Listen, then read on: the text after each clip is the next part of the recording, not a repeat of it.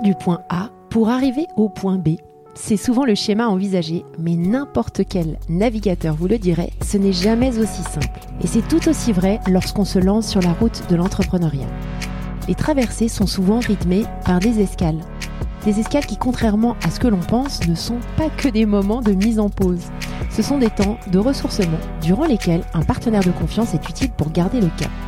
Je suis Solène Niederkorn, experte en finance et innovation, et vous écoutez Escale, aventure d'entrepreneur, le podcast entreprise de Banque Populaire. Dans ce podcast, je donne la parole à des entrepreneurs qui reviennent sur des moments clés de leur entreprise. Rachat, internationalisation, transmission, accélération ou encore cession. Et vous vous en doutez, dans ces moments-là, pour arriver à destination, la trajectoire est bien plus complexe qu'une ligne droite entre deux points. Au programme, récit d'audace, de persévérance et de collaboration avec la banque et ses chargés d'affaires. Je vous embarque avec moi sans plus tarder pour partir à la découverte des grands moments de la vie d'entrepreneur. Très bonne écoute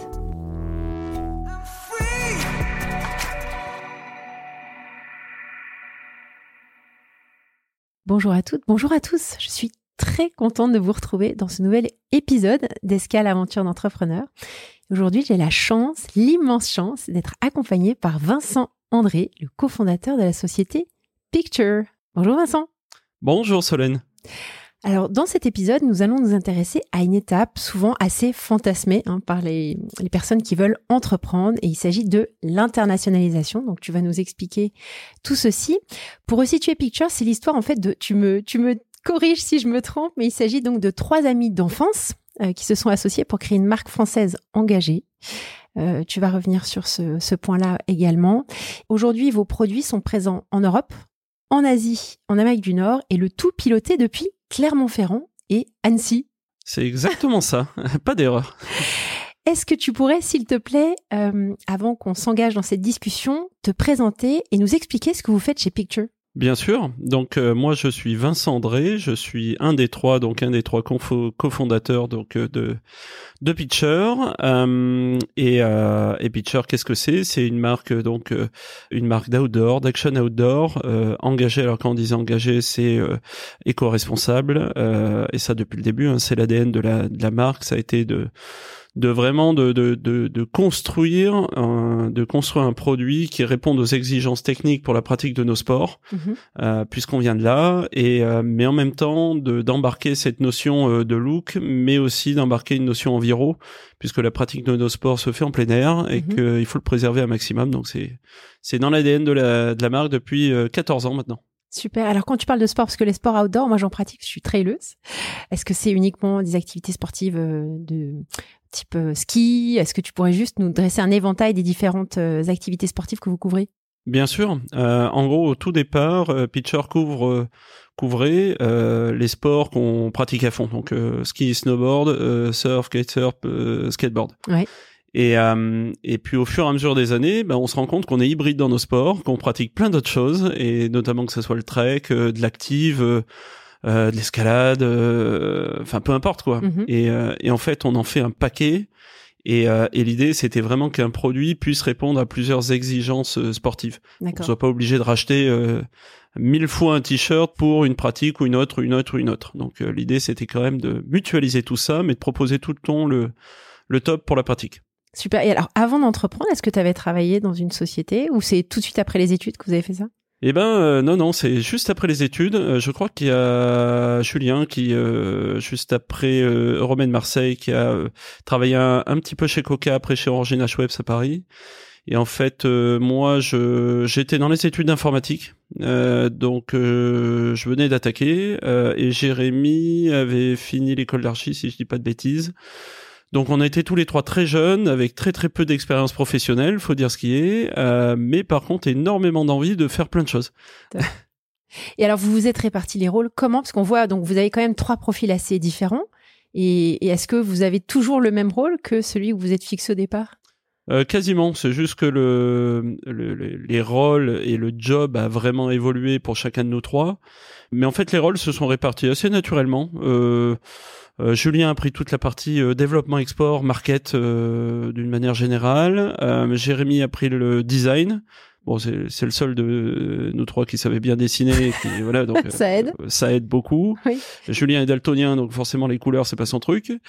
Et moi, je sais pas dessiner, comme comme ça c'était réglé. Et moi, j'ai pris donc toute la partie un peu plus cartésienne, qui est le, on va dire toute la partie euh, mécanique. Donc, on va avoir euh, tout ce qui est euh, informatique. on va avoir la partie commande, administration des ventes, logistique, supply, RH, compta, finance. Un peu les sujets qu'on va voir aujourd'hui, je crois. Tout à fait. Pas que, il y en aura. Bien sûr. Euh, Est-ce que tu pourrais nous, nous, remettre, donc 14 ans en arrière, ces toutes premières étapes euh, et nous expliquer en fait, euh, euh, voilà, par quoi vous avez commencé? Le tout début de Picture, c'était c'était comment? Eh ben le tout début, eh ben c'est parti en fait d'une d'une problématique qu'on s'est posée tous les trois, euh, toute bête en fait. Euh, euh, Julien, on avait un peu marre de la vie parisienne pour être honnête. il avait besoin de retrouver ses amis, sa famille, et puis puis il nous voyait partir au, snow tous les week-ends, donc il avait envie de venir avec nous. Et et là on est on, s'est posé tous les trois et en fait on est parti d'une question toute bête qui est est-ce qu'on peut vivre de notre passion? Et aujourd'hui en fait Pitcher c'est notre métier passion. Et, euh, et c'est vrai que de cette question-là est né tout un tas de, euh, on pourrait appeler ça des délires sur monte 15 ans en arrière, en tout cas pour nos parents. Et, euh, de là est né tout un tas de fantasmes, d'envie et, d'énergie. Et de là, en fait, est né le projet Pitcher. Mhm. C'est-à-dire que euh, euh, la jeunesse de tout ça, c'était de dire aujourd'hui, on constate que euh, les marques traitent des segments bien particuliers, le segment ultra tech, le segment ultra looké, etc. Mais on n'a mhm. pas de marque qui traitait les trois en même temps. D'accord. Mis à part Patagonia, bien sûr. Mais mais c'est là où on s'est dit, est-ce qu'on n'est pas en capacité de justement proposer quelque chose de réellement et clairement différent par des gens qui ne viennent pas du textile? Parce que ah, tous les trois, on vient pas de là. Ouais. Et, euh, Donc avec une approche assez euh, neuve euh, et euh, fraîche. Bah, en tout cas, fraîche, ça c'est sûr. euh, après, par la suite, novatrice, mais au début, on savait pas si on allait être novateur. En tout cas, aujourd'hui, on le sait. Mais, euh, mais pour l'époque, l'idée, c'était vraiment d'apporter de, la fraîcheur à un marché qui était un peu en difficulté avec la crise des subprimes. Parce qu'il faut se rappeler, 2008, c'était un, un, moment un peu, un peu délicat. Tout à fait. Et c'est là où on s'est dit, bon, bah, de toute manière, on n'a rien à perdre. On a entre 20 et 25 ans, donc ouais, on, y va, on voit ce qu'on est réellement capable de proposer pour euh, faire un peu bouger ce marché. Mhm. Et alors, vous avez développé quoi? Quelques, une gamme de produits et comment vous l'avez vendu? Au départ? Eh ben, euh, au départ, c'était euh, un peu tumultueux parce que euh, on a commencé réellement à décider, enfin, de, dessiner les contours de l'ADN de la marque et sa charte graphique en mai 2008. Mhm. Et en fait, on a très vite enchaîné par les produits. Alors, si je peux me permettre une anecdote, je crois que c'était en septembre 2008 où on avait quasiment fini les collègues, en tout cas de la dessiner euh, de ce à quoi elle devait ressembler. Et on avait même commencé à injecter des produits techniques parce qu'on avait fait quelques rencontres intéressantes parce que souvent dans ce genre de démarrage euh, il y a bien sûr énormément de travail et puis les idées etc mais derrière il y a aussi les rencontres au bon moment au bon endroit. C'est clair ouais. donc il y a une part de chance. Euh, alors la chance on peut la provoquer on peut l'appeler comme on veut. Mais en tout cas il y a cette partie là on commençait à injecter justement du technique. Mhm.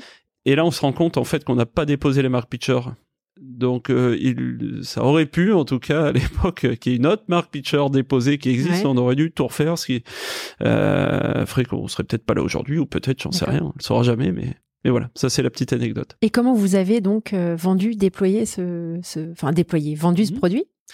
Tout simplement en suivant euh, en suivant un, un objectif qu'on s'était donné, c'est-à-dire de, de, de, vendre plutôt euh, dans le brick and mortar, donc dans le dans, dans, dans le magasin, quoi, dans, dans, la pierre. C'est vraiment ce qui nous intéressait parce que comme tout jeune qui démarre une une activité comme ça, on a beaucoup d'idées mais pas beaucoup d'argent. Mhm. Donc euh, Internet à l'époque, donc Facebook démarrait, etc. Donc pour la communication autour de la marque, c'était pratique parce que ça c'est gratuit. Mhm. En revanche, pour la vente, c'était pas encore bien développé. Et créer un site web à l'époque, un site web de vente en ligne, euh, bon mine de rien, ça coûtait un peu de un peu de rond. Et surtout pour exister sur la toile, bah ça coûtait aussi un peu de rond. Donc on s'est dit, il faut qu'on soit euh, plutôt euh, dans la pierre, dans les magasins, être en vitrine, parler aux, revendeurs, en tout cas aux vendeurs, pour que justement ils, ils fassent la promotion de la marque. Et c'est plutôt en ubérisant qu'on va y arriver. En gros, c'était un peu ça dans notre tête. D'accord. Donc avec des magasins multimarques, c'est ça Tout à fait. Et c'est d'ailleurs encore la majorité de du, du, du, canal de distri euh, chez Pitcher, ça reste le, ce qu'on appelle le wholesale, mhm. donc le, le la, la, vente magasin quoi. Super. Alors, tu parlais tout à l'heure en intro des, de l'engagement, hein, l'éco-conception euh, de vos produits et du développement durable. Ça vous tient à cœur aujourd'hui? Est-ce que c'était déjà le cas à l'époque? Et, qu'est-ce que ça signifie réellement pour vous, ça?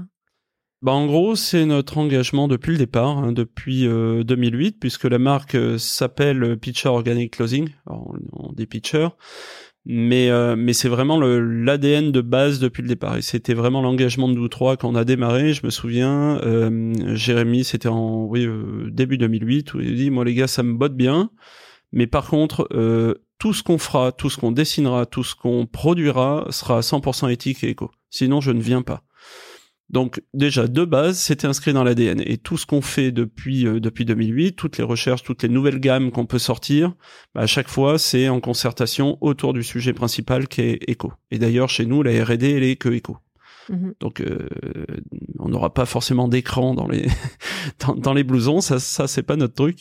Mais euh, mais en tout cas, la R&D, c'est comment on peut, euh, par exemple, pallier au polyester. Comment on peut remplacer le fil de polyester. Mhm. donc tout ce qui est pétro-sourcé finalement par justement du du biosourcing, ce genre de choses là. Et comment on peut garder la même qualité, on va dire, en résistance abrasion, UV, etc. pour pratiquer parce que il y a toujours cette notion là. Donc comment on arrive à garder un produit ultra performant en sortant du, du pétrosource? Donc ça, par exemple, c'est le sujet du moment. Une équation compliquée quand même. Tout à fait. J'imagine. Très complexe, mais on a des solutions. On y arrive. Ok, alors euh, je, disais en introduction qu'on allait aussi euh, pas mal parler de l'international parce que vous êtes présent un peu partout euh, dans le monde.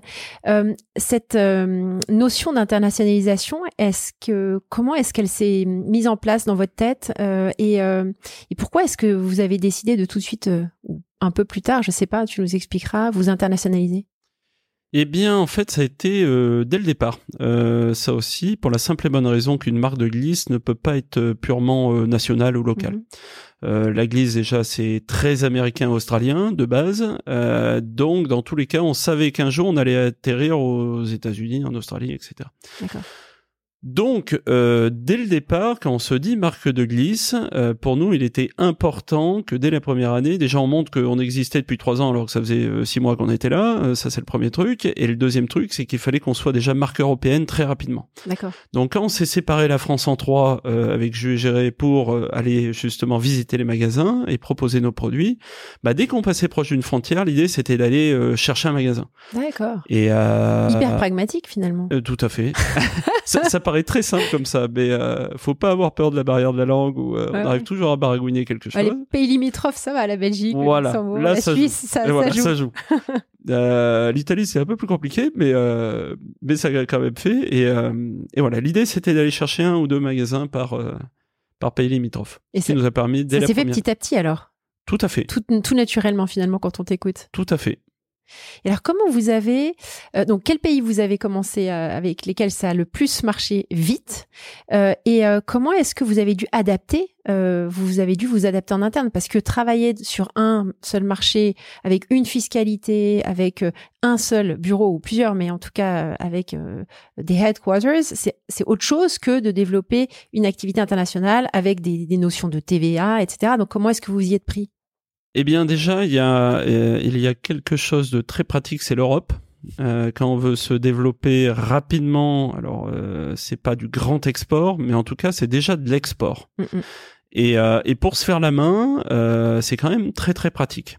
Hein, puisqu'il y a tout un tas d'arrangements qui fait que euh, on a quand même beaucoup moins de problèmes. Déjà, pas de notion douanière, pas de notion de change. Ouais. Donc ça, c'est deux choses qui prennent énormément la tête et qui euh, qui sont un vrai risque pour une entreprise qu'on n'a pas en faisant ce, en attaquant en tout cas l'export par là. Donc c'est pour ça qu'on l'a attaqué par là déjà pour commencer. Donc Europe. Europe et surtout vieille Europe euh, et surtout euh, zone alémanique si je peux dire. Euh, donc euh, on retrouve Suisse, Autriche Allemagne Luxembourg Pays-Bas euh, Belgique et j'en oublie pas là c'est bon. Et Angleterre. Donc ça c'est vraiment les, les, les, les, principaux pays où on s'est développé ultra rapidement avec l'Allemagne qui a été pendant très longtemps le deuxième marché après la France. Mhm. quand tu dis très longtemps c'est combien de temps? Eh ben jusqu'à jusqu'à jusqu'à 2020 D'accord. Et après, donc vous êtes présent également en Asie, aux US. Pour ces pays-là qui sont moins faciles d'accès, enfin ces zones géographiques, est-ce que vous avez fait des études de marché? Est-ce que vous avez été euh, tout de suite euh, recruter des gens euh, dans ces marchés-là pour avoir également une patte locale? Comment vous y êtes pris? Alors, euh, ce qu'il faut savoir, c'est qu'effectivement, euh, quand on parle de vieilles de, de, pays limitrophes à la France, généralement, on retrouve à peu près les mêmes mœurs de vente ou d'achat. Donc, c'est assez facile, même s'il y a des choses qui changent dans, euh, on va dire, dans le délai de rétractation, dans si je rentre dans les détails ou dans le, le paiement, l'utilisation de modes de paiement qui sont un peu différents entre l'Allemagne, la France, la Belgique, etc. On arrive quand même assez facilement à appréhender le marché, en tout cas pour nous, mm-hmm. dans, dans l'action outdoor. Euh, en revanche, quand on s'attaque au grand export, là, c'est vraiment différent. Ils sont organisés différemment. Par exemple, les US, c'est souvent des centrales d'achat avec 600 euh, bouclards, 700 bouclards où tu vas pitcher ta collection. Alors ça, c'est un exercice un peu... des, des bouclards? C'est quoi? Euh, des, magasins. Pardon. pardon. Pardon. C'est la version familière de magasin. D'accord. Ou retail. Mais euh, mais du coup tout ça il faut le découvrir. Donc il faut se déplacer, il faut échanger, il faut discuter, il faut discuter avec d'autres marques parce que c'est vrai que le, le monde de la montagne et de l'outdoor, euh, on arrive assez facilement à se parler et à partager de l'expérience. Mm, mm. Donc ça c'est quand même assez cool. Ça permet de veux dire. voilà, ça permet d'apprendre des choses. On n'est pas là euh, pour se tirer que dans les pattes. Euh, mais ce que je veux dire par là, c'est que il faut se déplacer, il faut aller voir, il faut il faut comprendre parce que l'erreur qu'on fait souvent, c'est euh, c'est de partir avec nos méthodes et d'essayer de les imposer au pays en question. Et ça, c'est un peu l'erreur de base, euh, mais qu'on a tous fait au moins une fois. Et c'est là où on voit que ça marche pas. Donc euh, là, il faut appréhender et dans l'appréhension des choses, mettre en place une stratégie avec la personne, euh, soit un distributeur. Nous, par exemple, c'est un agent directeur euh, aux US euh, qui permet justement une, une implantation, on va dire, euh, smooth. Et alors aujourd'hui, euh, si tu fais le compte du nombre de pays et de boutiques sur lesquelles vous êtes distribué, ça représente quoi? C'est 40 pays et en nombre de portes, je crois qu'on est à peu près à 2300 portes dans le monde. D'accord. Si je compte pas les Picture Store qui sont des franchises. Ok. voilà, ça fait 2300. Et les Picture Store, vous en êtes à combien? 20 et on en a deux en propre, donc Clermont et Paris. Génial. Alors, est-ce que tu te souviens, ça c'est toujours intéressant d'avoir un, retour un peu euh, dans les coulisses, mais du, de la première boutique à l'étranger? Est-ce que euh, si tu reviens dans, au fin fond de ta mémoire? Alors, euh, je crois, si je me souviens bien, parce qu'en fait, le premier salon international auquel on a participé, c'est ISPO à Munich. Et ça, c'était en janvier 2009. Euh, on était un peu à la bourre, je me souviens, Julien était parti euh, chercher les samples euh, en Tunisie en avion pour revenir rapido. Enfin, ça avait été un, bordel sans nom. Et, et je crois que c'était Sport Beetle à Munich, si je dis pas de bêtises. D'accord. Ça doit être le premier. D'accord, merci. Alors, euh, euh as vraiment, enfin, on sent quand même que vous avez bien rodé euh, toute votre affaire et que ça c'est, ça a l'air facile comme ça. Euh, J'imagine ça a été compliqué. Est-ce qu'il y, y, a eu des surprises dans tout ce processus de, de développement à l'international et des sujets que tu n'aurais pas envisagés euh, et que tu as peut-être corrigé par après? Euh, généralement, c'est ce qu'on n'a pas envisagé, c'est souvent les petits détails techniques euh, où tu as pas le bon numéro EORI pour pour envoyer ta, ta, ta, marchandise, où tu te rends compte que euh, si tu as un statut d'importateur non résident, et eh ben finalement ta marge elle passe euh, dans la douane. Ce genre de choses là où euh, où effectivement tu appréhendes beaucoup de choses commercialement et généralement tu dis bon bah ça le fera, je trouverai les solutions au moment où on envoie le truc. Mais en fait non, ça faut le préparer aussi en avance, un petit peu. et même quand on le prépare en avance, on a toujours des petites choses comme ça qu'on découvre, voilà, qu'on découvre au, au dernier moment donc, mais il faut pas que ça fasse peur parce que finalement, euh, si je veux répondre honnêtement à ta question, c'est que c'est pas si compliqué que ça. Mm, mm. En réalité, c'est qu'il y a toute une nébuleuse autour de ça où ça fait énormément peur. Mais à partir du moment où on arrive à se débrouiller avec la langue et que finalement euh, on a compris qu'il fallait s'adapter au marché et pas le marché qui s'adapte à toi, tes méthodes, mm, mm. bah finalement c'est pas si compliqué que ça. Après il y a toujours des gens pour t'aider euh, et je pense qu'on parlera du de, notre partenaire bancaire euh, qui justement est là aussi pour proposer des solutions pour pour exporter. Euh, je veux dire il y a, y a tout un tas d'entreprises aujourd'hui qui proposent de filer un coup de main quand quand, quand quand tu as besoin en tout cas qu'on réponde à tes questions. Donc euh, euh, c'est pas si compliqué que ça. Faut être bien organisé et bien entouré. Et bien entouré. Alors justement, tu m'as fait une très belle transition, merci. la question que je voulais te poser justement, c'est ce partenaire bancaire qui est très utile euh, quand on est entrepreneur et qu'on et qu'on se développe. Euh, vous travaillez avec Banque Populaire Auvergne-Rhône-Alpes. Mhm. pourquoi vous avez choisi de travailler avec eux? Alors, euh, pourquoi? Alors, la, réponse va être assez simple et va faire sourire. C'est que c'est les seuls à l'époque, parce qu'il faut se souvenir qu'on avait entre 20 et 25 ans, donc euh, tu vois à peu près les, les gueules qu'on avait, et qui demandions des prêts pour euh, bah pour une histoire de, de, de, de, produits de glisse. Donc, euh, bah, la Banque Pop a été les, les premiers, en tout cas, à être très enthousiastes et, et motivés pour nous suivre. Euh, dans une aventure un peu un peu folle comme ça. Donc voilà pourquoi le choix s'est porté là-dessus. Euh, bien sûr, euh, bien sûr qu'on on avait ciblé des, des, des banques qui, euh, qui proposaient des, des produits internationaux, etc. Donc des banques fortes avec euh, avec des, des, gros moyens. La banque Pop bien sûr en fait partie.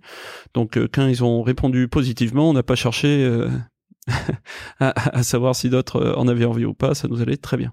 Et alors, eh, qu'est-ce que tu penses qui les a séduits chez vous? Je sais pas, Tu pourrais nous, parler de cette, la première rencontre?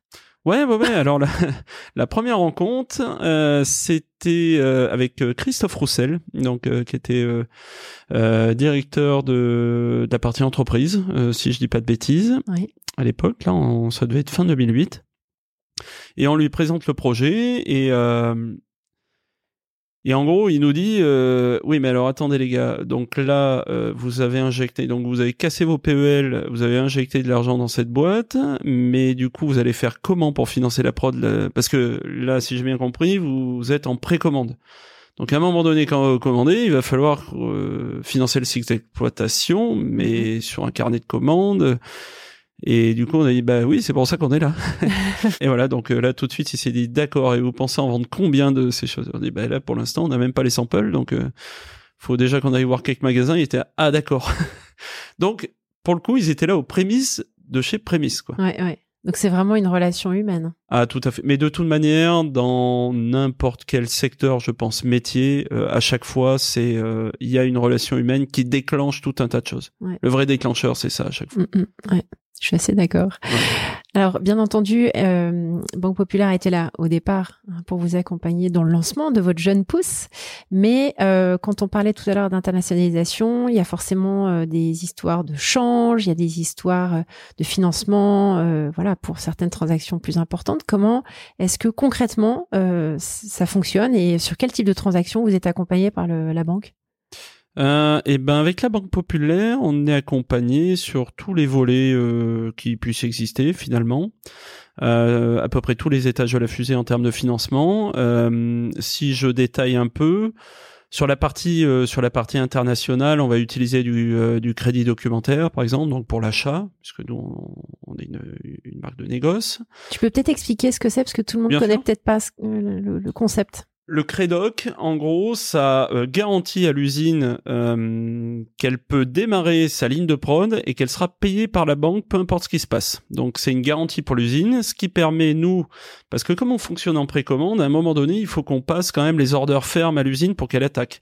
si on veut être livré en temps et en heure pour la saison, parce que nous on est euh, bisaisonnier avec 80% de CA, 85% du CA qui est fait l'hiver, donc euh, donc faut qu'on soit livré en totalité des blousons de ski en septembre. Sinon on est on est peu embêté, on passe à côté de la saison. Donc euh, ça, l'usine est bien d'accord, mais quand on s'appelle pitcher, qu'on est trois gamins, euh, ils disent ok, mais alors on va peut-être pas faire ça. Comment vous pouvez nous garantir qu'à la fin vous allez réussir à nous payer? Mm, mm. Et, euh, et, ça, le crédit, le Crédoc te permet de faire ça. Alors, euh, adossé à ce crédoc-là, on peut avoir des clauses UPAS, par exemple. C'est des clauses qui te permettent de...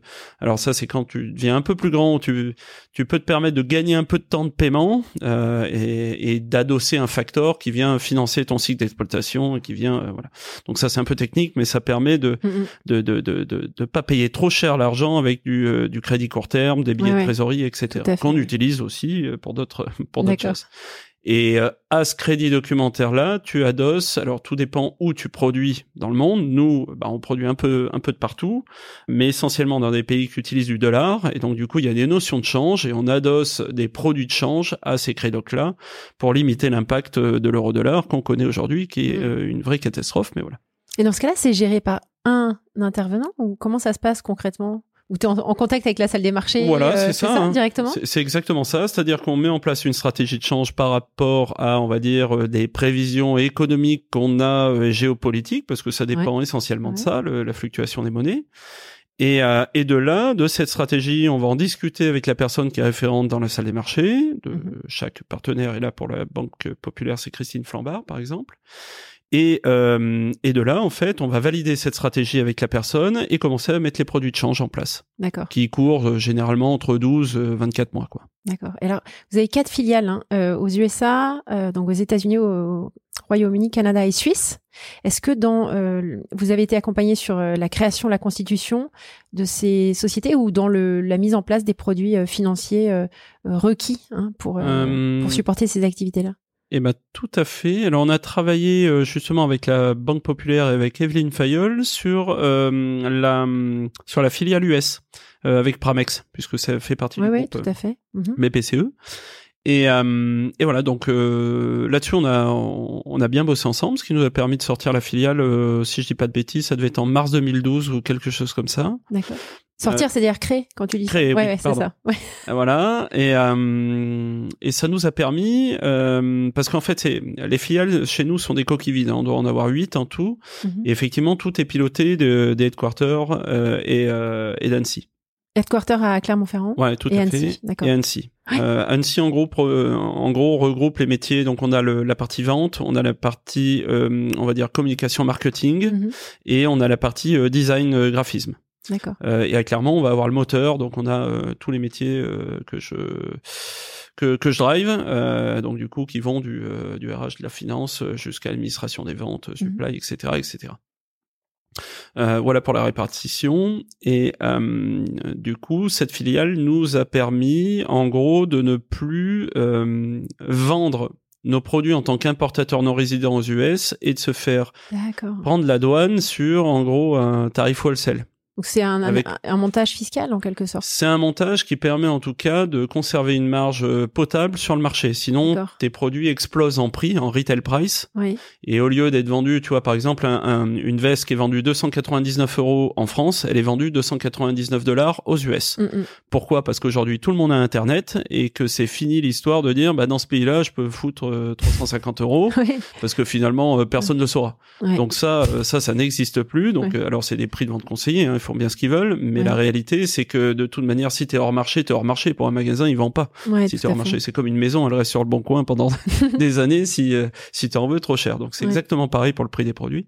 Et ça, ça nous a permis de conserver une euh, une marge correcte, en tout cas sur le pays, et en tout cas de pouvoir le développer. Ouais, ouais, tout à fait. C'est surtout ça. Merci beaucoup.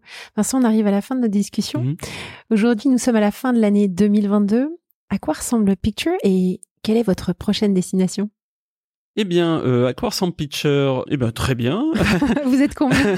On fait euh, on fait 40 millions de, de, de chiffre d'affaires. Nous on boucle le mois de mars, donc on va boucler à, à 40 millions à peu près. Euh, la famille s'est agrandie puisque maintenant on est 92 collègues, si je dis pas de bêtises. Waouh. Donc c'est vrai qu'elles s'agrandissent chaque année puisque euh, bon, euh, hormis période Covid où ça a été un peu tumultueux, mais je pense pour tout le monde. Euh, et euh, et en, en- généralement on fait une croissance qui est de l'ordre de 10 à 15% par an, 15% de croissance par an. Ce qui fait qu'en fait, on a toujours des nouvelles euh, têtes qui arrivent et, euh, et c'est assez sympa de, de voir que la famille s'agrandit. Et vous avez envie d'aller explorer euh, des, de nouveaux marchés? Ouais, oui, oui, toujours. Euh, hormis le fait que ça devient quand même de plus en plus compliqué d'ouvrir de, de nouveaux pays parce que il y a une tension géopolitique et une tension économique auquel on doit faire face en ce moment qui fait que l'export devient de plus en plus difficile. Ça, c'est une réalité et qui, j'espère, se calmera euh, puisque de toute manière, la glisse, les sports et les gens qui les pratiquent n'ont pas de frontières. Donc ça, ça n'existe pas. Il n'y a pas de pays pour ça et il n'y a pas de conflit pour ça. Euh, et c'est vrai que mine de rien, on parle un peu moins d'ouverture de porte et on va plus euh, parler de diversification de la marque aujourd'hui avec euh, des gammes qui changent puisqu'on sait pas. euh, on sait pas. euh, alors, on, on voit à peu près l'avenir qu'on va avoir si on ne bouge pas. Euh, étant donné que notre mantra c'est quand même l'éco, on fait très attention à ce qui va se passer dans les années à venir. Donc, on se diversifie, c'est-à-dire euh, bah, qu'un blouson de ski, peut-être que ça aura plus du tout de sens dans 10-15 ans. Oui. Donc, euh, donc c'est de dire plutôt euh, euh, demain les pratiques vont évoluer. Elles vont évoluer vers quoi? Est-ce qu'on ne deviendrait pas plutôt une marque de service plutôt qu'une marque euh, finalement de, de produits Mhm. Euh, Et c'est quoi Pitcher demain? Donc en 2030, euh, qui on est? Qu'est-ce qu'on fait? Qu'est-ce qu'on propose? Et, euh, et au-delà du fait de, de, de, de, vouloir continuer cette histoire, parce que c'est une aventure pour nous euh, assez formidable, puisque c'est notre métier passion, l'idée c'est aussi de dire, euh, toujours embarquer les équipes dans comment on fait pour que justement tout ça perdure mm, mm. Comment on protège ces zones-là Comment on protège nos, nos havres de paix pour, pour pouvoir pratiquer nos, nos sports et c'est et, et, ça va devenir ça en fait les, les pitchers demain quoi. Merci beaucoup, c'est très inspirant. Eh ben, c'est très gentil. À bientôt. à bientôt. Merci d'avoir écouté cet épisode d'Escale Aventure d'entrepreneur. J'espère qu'il vous a plu et que ce parcours vous guidera dans votre propre aventure entrepreneuriale. Si c'est le cas, partagez cet épisode autour de vous, abonnez-vous au podcast et laissez un commentaire sur votre plateforme d'écoute. Escale est le podcast entreprise de Banque Populaire. Je vous dis à très bientôt pour un nouvel épisode.